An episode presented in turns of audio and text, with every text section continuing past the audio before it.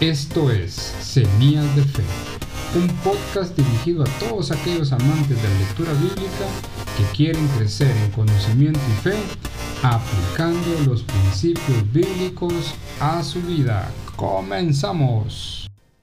¿Qué tal queridos amigos y seguidores de Semillas de Fe? Recibo un cordial saludo y mi deseo sincero de que Dios esté bendiciendo todas las áreas de su vida.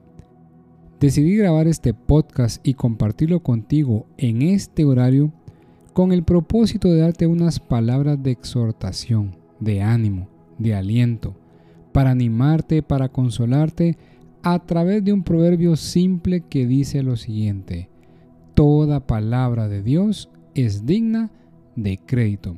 Si tú quieres buscarlo, lo puedes encontrar en Proverbios capítulo 30 y la primera parte del versículo 5 y por todo el impacto, el efecto, el poder que tiene este versículo, a este programa le hemos titulado Bendita Palabra.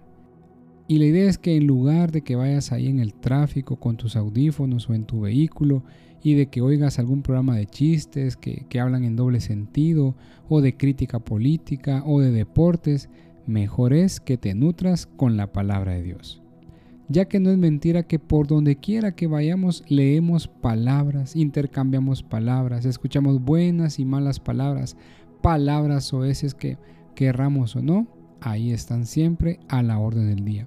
Escuchamos palabras que informan de verdad, mientras que otras desinforman, mienten. Y sobre todo hay muchas palabras que solamente esparcen rumores. Nos abruma tanta información y tanta desinformación.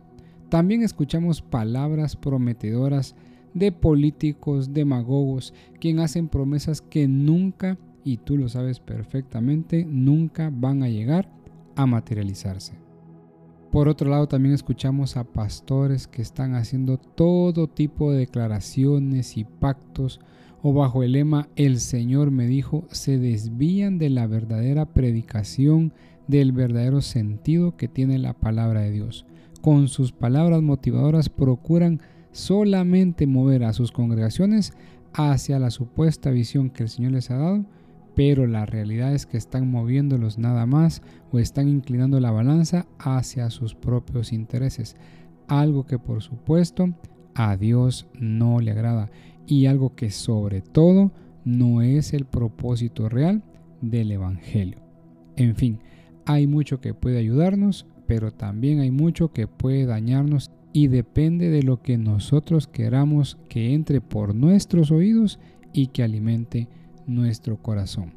Pero sabes algo, no todo está perdido. Aún tenemos esperanza si nuestro refugio es la palabra de Dios, si nos abrazamos a ella, si procuramos atender lo que Dios tiene que decirnos en cada una de sus páginas porque como dice el proverbio, la palabra de Dios es digna de crédito. O como dice otra versión, su palabra demuestra ser verdadera. Por lo tanto, en esta mañana que vas de camino al trabajo, que vas pensando en todos tus pendientes, que quizás estás abrumado por pagos que debes hacer, o metas que debes alcanzar, u objetivos por lograr, o decisiones difíciles que tomar, mi exhortación es esta antes de escuchar las voces de otros, antes de escuchar mala información o palabras que no te edifiquen o argumentos que busquen hacerte dudar, todo eso filtralo a través de las sagradas escrituras. ¿Por qué? Porque ahí y solo ahí te puedo afirmar que encontrarás siempre una alta dosis de sanidad, de verdad, una fuente inagotable de sanidad para cada corazón herido, lastimado o enfermo. En la palabra de Dios hallarás un raudal de agua fresca, viva, que puede aliviar a quien esté cansado del camino.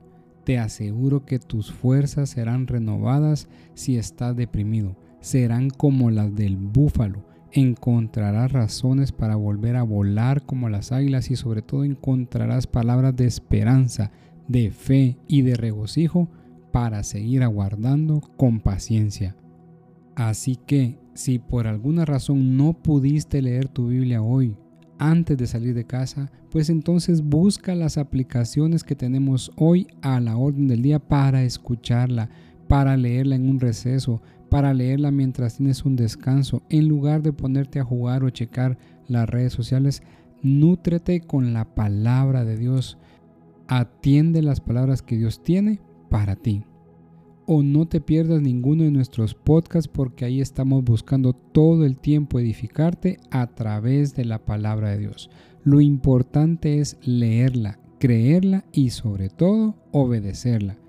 Obedecer la palabra de Dios porque como dijo el proverbista y repito, su palabra demuestra ser verdadera, segura, confiable.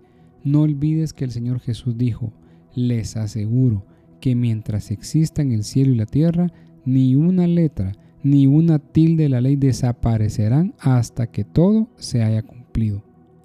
Así que no hay por qué dudar, no hay por qué dejar de lado esta disciplina espiritual y sobre todo no hay por qué dejar de dudar que el Señor tiene palabras de ánimo, de aliento y sobre todo de fe para todos aquellos que van a su fuente de agua viva.